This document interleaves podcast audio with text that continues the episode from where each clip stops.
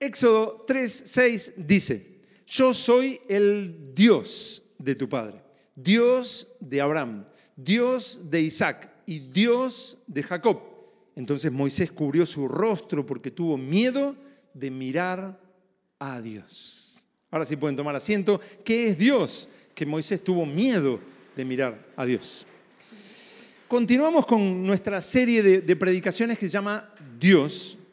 Y esta serie, esta serie de predicaciones está basada en la Biblia, pero parte de una declaración de cómo es Dios usando algunos escritos antiguos. Esa declaración de cómo es Dios dice lo siguiente, hay una sola esencia divina, la que se llama Dios, según la confesión de Augsburgo de 1530. Y no hay sino un solo Dios, espíritu purísimo, invisible, vivo y verdadero, que tiene en sí y por sí mismo toda vida, única fuente de toda existencia, según la confesión de fe de Westminster, de 1647. Y dice, y preservador de todas las cosas, tanto visibles como invisibles, según los artículos de la religión de la Iglesia Anglicana de 1571. Y infinito, eterno e inmutable en su ser, sabiduría, poder, santidad, bondad, justicia y verdad. Catecismo Menor de Westminster de 1647. Omnisciente, está presente en todas partes, en todos los lugares, general e incomprensible. Confesión remostrante de 1621 e inefable, Confesión Estándar Bautista de 1660. Ser necesario sin necesidad de nada ni nadie, según un hermano del segundo siglo, Arístides. Ser necesario sin necesidad de nada ni nadie. El domingo pasado eh, vimos, hay una sola esencia divina, la que se llama Dios. No hay sino un solo Dios. Y hoy vamos a estudiar la segunda parte de esta declaración que dice, Espíritu purísimo, invisible. O sea, hay una sola esencia divina, la que se llama Dios. No hay sino un solo Dios, Espíritu purísimo, invisible. Como vimos el domingo pasado, pero me estuve enterando que no todos entendieron bien lo que vimos el domingo pasado, Obviamente la raza humana tiene un principio común, que lo hablamos el domingo pasado, tiene un principio común y por esto en las escrituras, cuando Dios camina con Enoch, le habla a Noé y dispersa a los pueblos desde la torre de, Babel, Dios es un Dios general, que todavía no, no se particulariza, es un Dios que todavía no tiene una Biblia particular. Quizás alguno creía que cuando Noé, Dios le habló, hizo el arca, Noé miró, bueno, este, 1 Corintios 11, 36 dice, Noé no tenía Biblia en ese momento. No, no había una Biblia particular, no, no había un credo particular, no había un pueblo particular, no había una intención particular que ellos conocieran o un futuro particular que ellos conocieran. Era simplemente Dios. Aun cuando Dios obra a través de José en Egipto, es Dios. Y Faraón también habla de Dios, porque eran eh, eh, pueblos en oscuridad. Como vimos el domingo pasado, los pueblos en ese momento saben que hay un Dios, porque en esa historia común saben que hubo un creador. Lo vimos eh, en los sumerios, por ejemplo porque tienen una historia común y por esta historia común saben que hubo un, creador, que ese creador les dio un paraíso. Por eso uno cuando ve, uno investiga por internet, dice, no, la Biblia es, es mentira, porque eh, los sumerios también decían lo mismo. Y este, los caldeos también. Es que tienen una historia común. O sea, toda la humanidad tiene una historia, un principio común. Y de ese principio común intuían, claro, hay un creador. Ah, e, e, es un creador que cuando se le desobedece eh, eh, te expulsa del paraíso. Y no solo eso, sino que genera un diluvio ese creador. O sea, hay que obedecerle a ese creador. Y aún dispersa a los pueblos, como pasó eh, con la torre de Babel. Pero es muy poco lo que los pueblos conocían en ese momento de Dios. Apenas intuyen de las historias que tienen todos esos pueblos. ¿Lo entendieron hasta ahí? ¿Seguro? O sea, no es que había una no es que Faraón era ateo y llegó José y le dijo, yo te vengo a hablar de Dios. No, no, no. Eh, eh, José le interpreta el sueño, le dice, Dios lo va a hacer, y Faraón dice, oh, el Espíritu de Dios. Dios, Dios, Dios, Dios. No había un pueblo particular, no había una Biblia particular, no había un credo particular, no había un futuro particular que él haya expresado. Eh, estaban en oscuridad. Hasta que el pueblo de Israel queda cautivo en Egipto, como también lo vimos el domingo pasado. Y Dios llama a un libertador para liberar a ese pueblo llamado Israel. Dios llama a Moisés para liberar a ese pueblo. Y cuando lo llama a Moisés para liberar a ese pueblo, Israel, le dice algo muy particular, lo que acabamos de leer, que espero que tengan todavía abierto en sus Biblias, que es Éxodo 3.6. Dios lo llama a Moisés para liberar a Israel que está esclavo en Egipto, y Dios le dice a Moisés, yo soy el Dios de tu padre, Dios de Abraham, Dios de Isaac y Dios de Jacob. Entonces Moisés cubrió su rostro porque tuvo miedo de mirar a Dios. Como dije el domingo pasado, también estoy repitiendo por el que no lo terminó de entender y para que también se acuerden de lo que hablamos el domingo pasado, Dios no le dijo a Moisés, yo soy Dios, ve a liberar a ese pobre pueblo. No le dijo eso. Dios se identifica como el Dios de personas en particular. Yo soy el Dios de tu padre, el Dios de Abraham, Dios de Isaac y Dios de Jacob. El Dios que se le había parecido a Abraham, a Isaac y a Jacob. Este Dios de Abraham, de Isaac y de Jacob manda a Moisés a liberar a Israel que estaba cautivo en Egipto. Pero para Moisés no está muy clara la identidad de este Dios. Es que cuando Dios le dice, yo soy el Dios de Abraham, de Isaac y de Jacob, dice, ah, sí, sí, este, Jehová. No, no, él, Dios, Dios, Dios. Si, si, Israel había estado mezclado entre los dioses de Egipto y ya estaba esta, esta intuición de este Dios supremo, como también lo hablamos y lo demostré el domingo pasado, pueden escuchar la prédica del domingo pasado. Miren en el versículo 13, Éxodo 3, versículo 13. Ahí Dios le dice, yo soy este Dios. Pero Moisés no, no como es Dios de Abraham, de Isaac y de Jacob. Dijo Moisés a Dios, Éxodo 3:13. Dijo Moisés a Dios, he aquí que yo llego a los hijos de Israel y les digo, el Dios de vuestros padres me ha enviado a vosotros. Si ellos me preguntaren, ¿cuál es su nombre? ¿qué les responderé? O sea, Dios.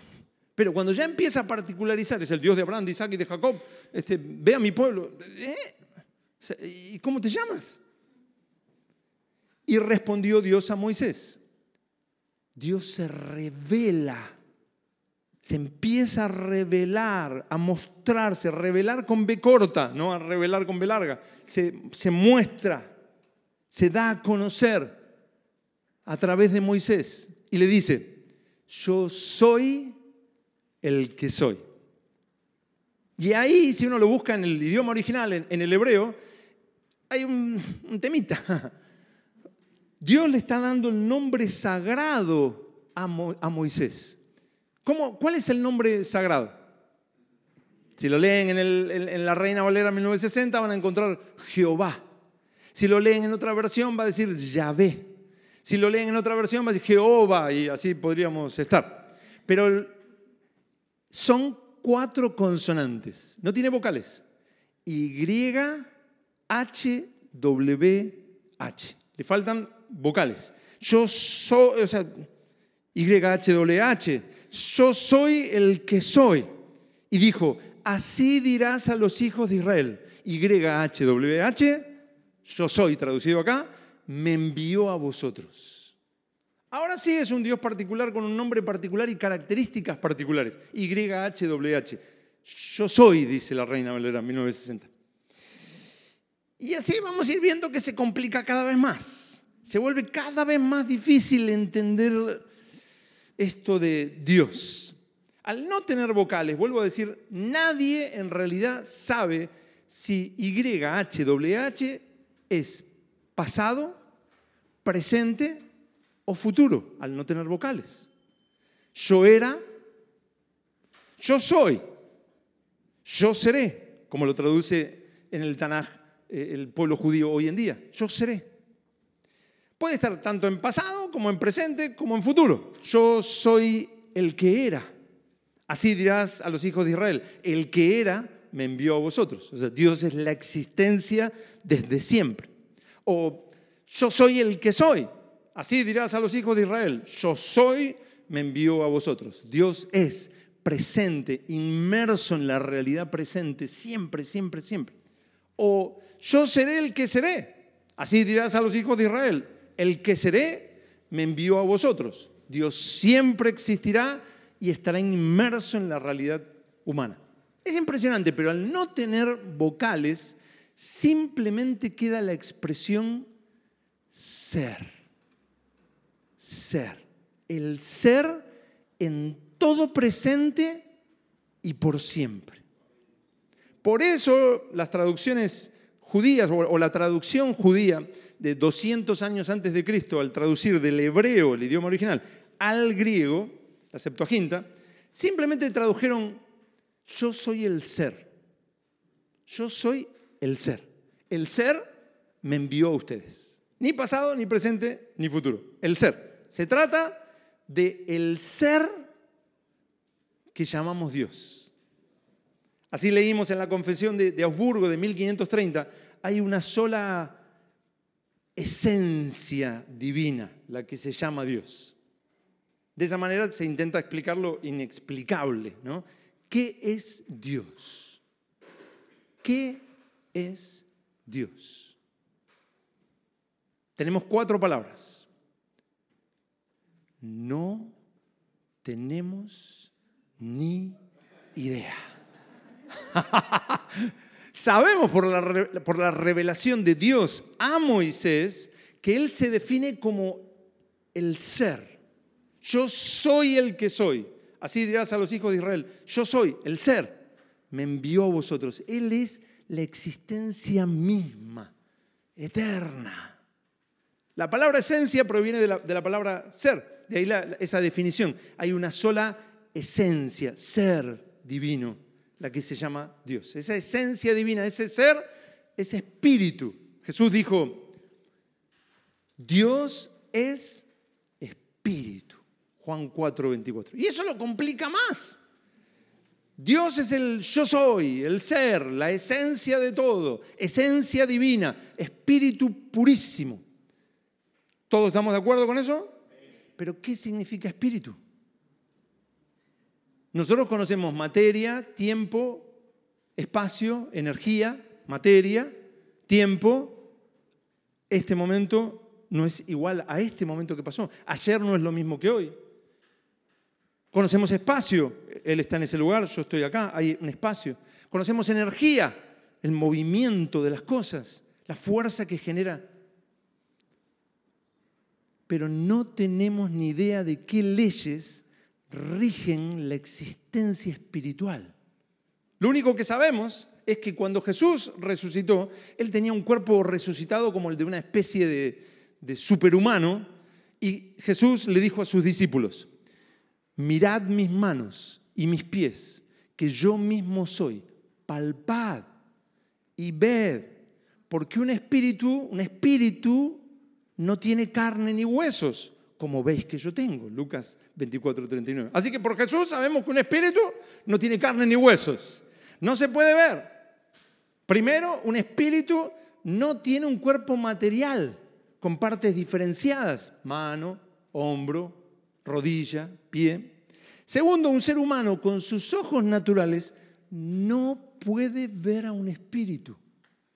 Un espíritu es invisible al ojo humano natural. Por eso leímos, hay una sola esencia divina, la que se llama Dios. No hay sino un solo Dios, espíritu purísimo, invisible.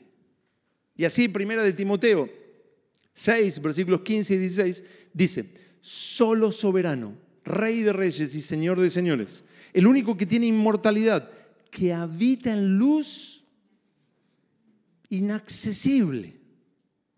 A quien ninguno, ¿cuántos dice? Ninguno de los hombres ha visto ni puede ver. Ninguno ha visto ni puede ver. Y primera de Timoteo 1, 17 dice, Rey de los siglos, inmortal, invisible, al único y sabio Dios.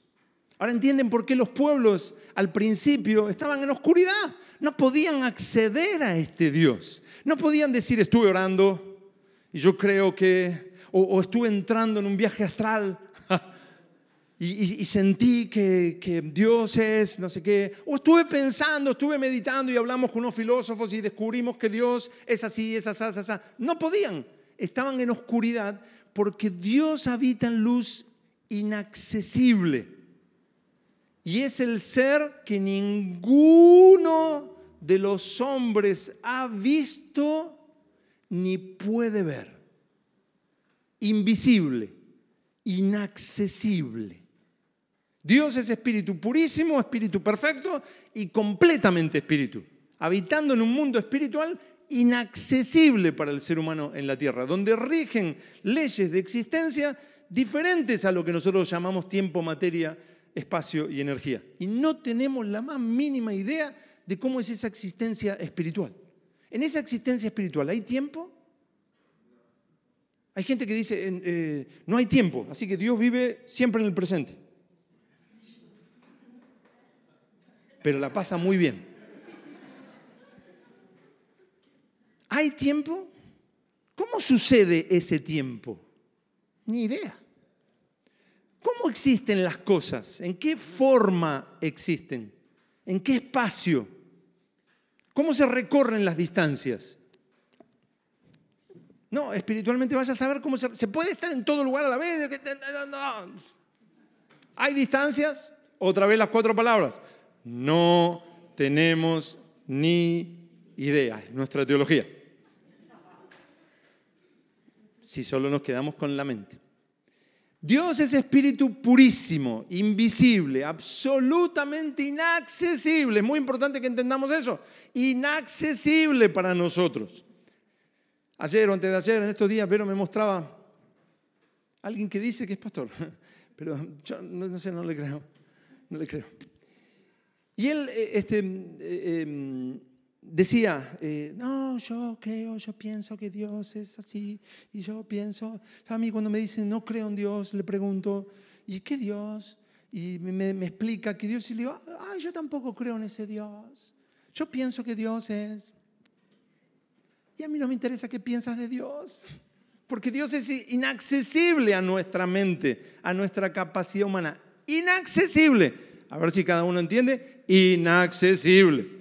Estamos hablando de una realidad que nos trasciende por completo. No podemos acceder, es invisible.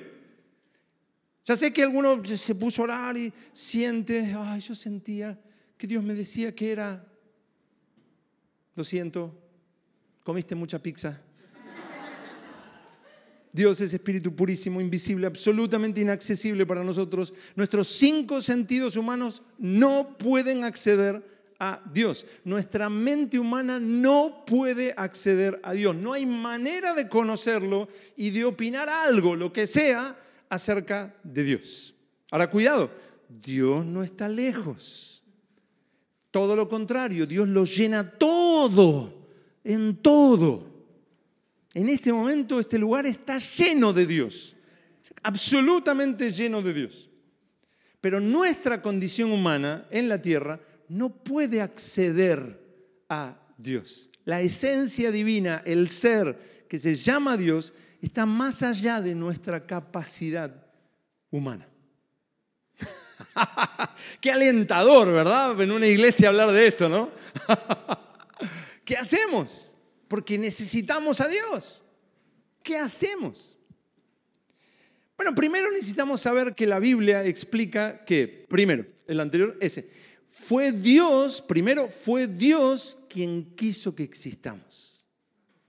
Segundo, fue Dios quien quiso revelarse a nosotros, darse a conocer a nosotros. No es que fuimos nosotros que empezamos a pensar mucho, habló Mati con ese, y luego consultaron con Mauri, y entre los tres, la Trinidad Perfecta, dijeron, nosotros creemos, nosotros pensamos que nunca podrían haber accedido a Dios, sino que Dios quiso que existamos, y segundo fue Dios quiso revelarse a nosotros, darse a conocer a nosotros. Su voluntad fue crear seres humanos que lo conocen y relacionarse con ellos. Para esto ya la misma creación revela aspectos de Dios, según Romanos 1.20. Luego Dios se relacionó con los primeros seres humanos antes de su rebelión, como vemos en Génesis 2 y 3. Después, a partir de ese momento que vimos, donde Dios se comienza a revelar a Moisés, Dios habló a sus profetas y se reveló por medio de sus profetas, lo cual está fielmente reflejado en el Antiguo Testamento. Hay que ser muy espiritual y leer la Biblia. O sea, Dios empezó a revelarse en ese momento que vimos. Yo soy el Dios de, wow, ¿quién me está hablando? No, Y se tapó, no lo quería ver, ¿qué pasó? ¿Y cómo te llamas? YHWH. ¿Eh? Era el nombre sagrado. Yo soy el ser. Y Dios empezó a revelar a través de los profetas, lo cual tenemos fielmente, sin error, reflejado en el Antiguo Testamento. Dios mostró cómo es, qué ordena, con quiénes se relaciona y cuál es su propósito eterno. Y se lo reveló a sus profetas. Después de esto, alrededor más o menos del año cero de nuestra era, Dios envió a su Hijo, y nos habló por medio de su Hijo. Miren, Hebreos 1 del 1 al 3. Dios, habiendo hablado muchas veces y de muchas maneras en otro tiempo a los padres por los profetas, lo cual está reflejado fielmente en el Antiguo Testamento. Dios, ese ser, esa esencia divina, espíritu invisible, inaccesible, Dios habiendo hablado muchas veces y de muchas maneras en otro tiempo a los padres por los profetas, en estos postreros días nos ha hablado por el Hijo. ¡Wow! Estaríamos como Faraón. Dios, estaríamos como los sumerios. Dios, hay un Dios supremo que sabemos que creó, que sabemos que la historia de, ese que, que estaba en el diluvio, en oscuridad. Pero Dios empezó a revelarse a través de sus profetas y luego Dios envió a su Hijo. Dice, en estos postreros días nos ha hablado por el Hijo, a quien constituyó, ese Hijo es Jesucristo, a quien constituyó heredero de todo y por quien asimismo hizo el universo, el cual, siendo el resplandor de su gloria, la gloria de Dios resplandeció y ahí estaba Jesucristo. Y decía, yo soy el pan de vida. Estaban viendo la gloria de Dios resplandecer. El resplandor de la gloria de ese ser inaccesible es Jesucristo. Siendo el resplandor de su gloria y la imagen misma de su sustancia. Jesús es el resplandor de su gloria, la imagen misma de la sustancia, esencia, ser de Dios. Ese Dios, Espíritu purísimo, invisible, absolutamente inaccesible para nosotros, que nuestros cinco sentidos humanos no pueden acceder a Él, la esencia divina, el ser que se llama Dios, que está más allá de nuestra capacidad, envió a su Hijo para hablarnos y que le conozcamos. Jesús es el resplandor de su gloria, la imagen misma que podemos ver de la sustancia, esencia, ser de Dios. La imagen de Dios que los seres humanos podemos ver. El Dios invisible al que no tenemos acceso envió a su Hijo y lo pudimos ver. Y los apóstoles, y Juan dice, y vimos su gloria. Aleluya. Y vimos su gloria. Estaban viendo la gloria de Dios en Jesucristo. Porque Jesús es la imagen del Dios invisible. Colosenses 1.15. Gracias Señor. Es la imagen, es la, Dios manifestándose, haciéndose visible, la imagen del Dios invisible. Por esto, el apóstol Juan, en Juan 1.18, dice, a Dios nadie le vio jamás. ¿Vieron cuando dice, tuve una, visión de Dios y comió muchos ravioles con, tomate y, y causan estragos esos ravioles? A Dios nadie le vio jamás. Nadie le vio la esencia al ser. Tú me dirás, pero si Juan vio, es, una revelación a Juan, un apóstol. Pero aparte de eso, no puede explicar. Dice, había uno sentado en el trono y es una revelación. Pero nadie le vio jamás. ¿Vieron cuando dice, yo lo vi y el Padre me dijo y tenía una sonrisa? Uno tiene que hacer como cuentan que, que Juan, el apóstol Juan, dicen que fue uno de esos baños públicos y había un, hereje, Si, no me si no me equivoco era Cerinto, y, dice que cuando lo vio Juan en el baño, salió del baño huyendo, pues dice, el techo se va a venir abajo en cualquier momento porque está este hereje en el baño. Así uno tiene que hacer cuando uno escucha, Dios me habló y tenía una sonrisa, ¡ay Señor! A Dios nadie le vio jamás. El unigénito Hijo que está en el seno del Padre, Él le ha dado a conocer. ¡Wow! Para saber cómo es Dios, necesitamos saber cómo fue Jesús, qué hizo y qué dijo en su primera venida. Primera de Timoteo 3:16 afirma, Dios fue manifestado en carne. Gracias Señor. Ahora, ¿cómo sabemos cómo fue Jesús? ¿Cómo sabemos qué hizo? ¿Cómo sabemos qué dijo Jesús? ¿Lo intuimos? ¿Habla la Santa Trinidad? Mati y Mauri nos lo dicen. Oramos y yo siento que el Señor en su ministerio dijo, no, Jesús escogió a sus apóstoles, apóstoles enviados él los comisionó. Los llamó para que estuviesen con Él, le conozcan, le vean y aprendan su doctrina. Ellos conocieron a Dios al conocer a Jesús. Así Jesús dijo, la noche antes de morir, dijo, el que me ha visto a mí, ha visto al Padre. Yo, no, me imagino el momento, ¿no? O sea, el que me ha visto a mí, ha visto al Padre. Chao. El que me ha visto a mí, ha visto al Padre. Yo soy en el Padre y el Padre en mí. Juan 14, versículos 9 y 10. El mandato de Jesús fue que los apóstoles fueran testigos y comunicaran lo que vieron y oyeron de Jesús, lo cual está reflejado sin error en el Nuevo Testamento.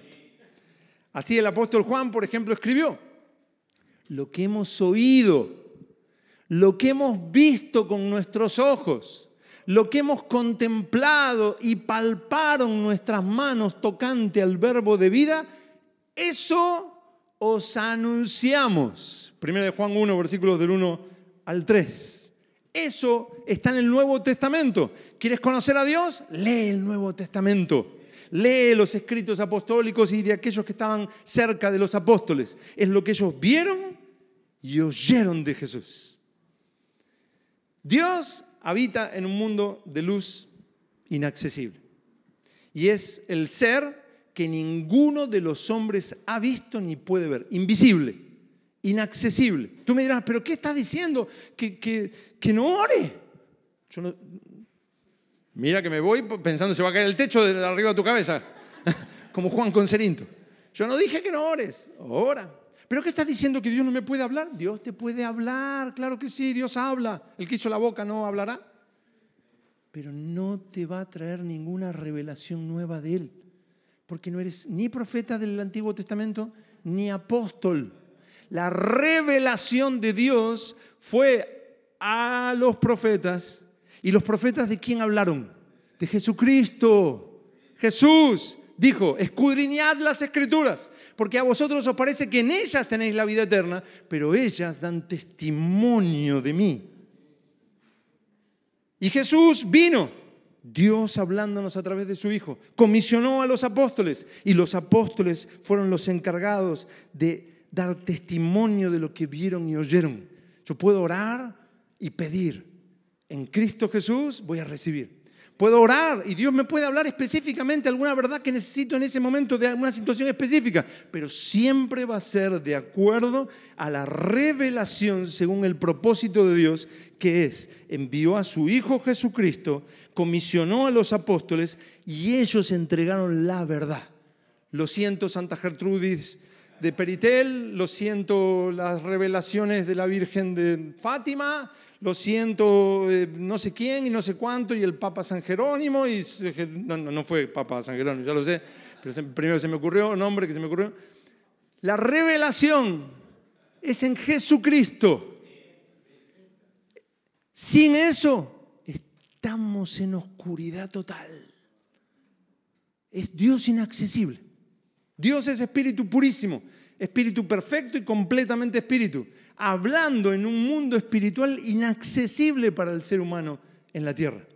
Y no tenemos la menor idea de cómo es esa existencia espiritual. Nuestros cinco sentidos humanos no pueden acceder a Él. Nuestra mente humana no puede acceder a Dios. No hay manera de conocer a Dios y de opinar algo sobre Dios.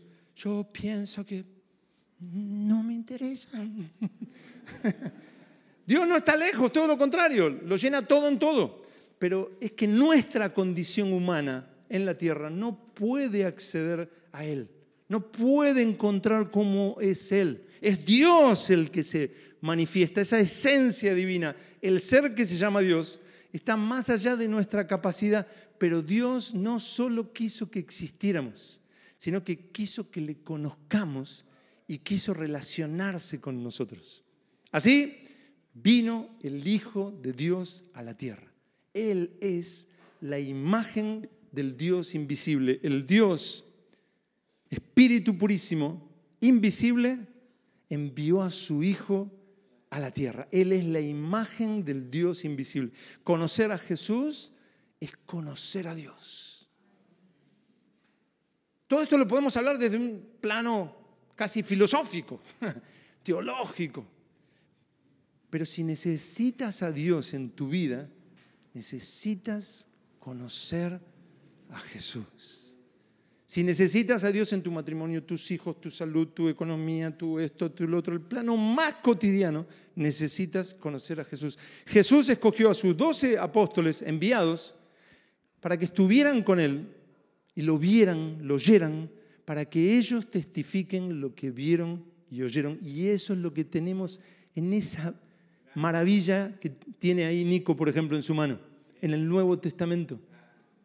Aprender de lo que los apóstoles testificaron sin error en el Nuevo Testamento es conocer a Dios y conocer la verdad de Dios.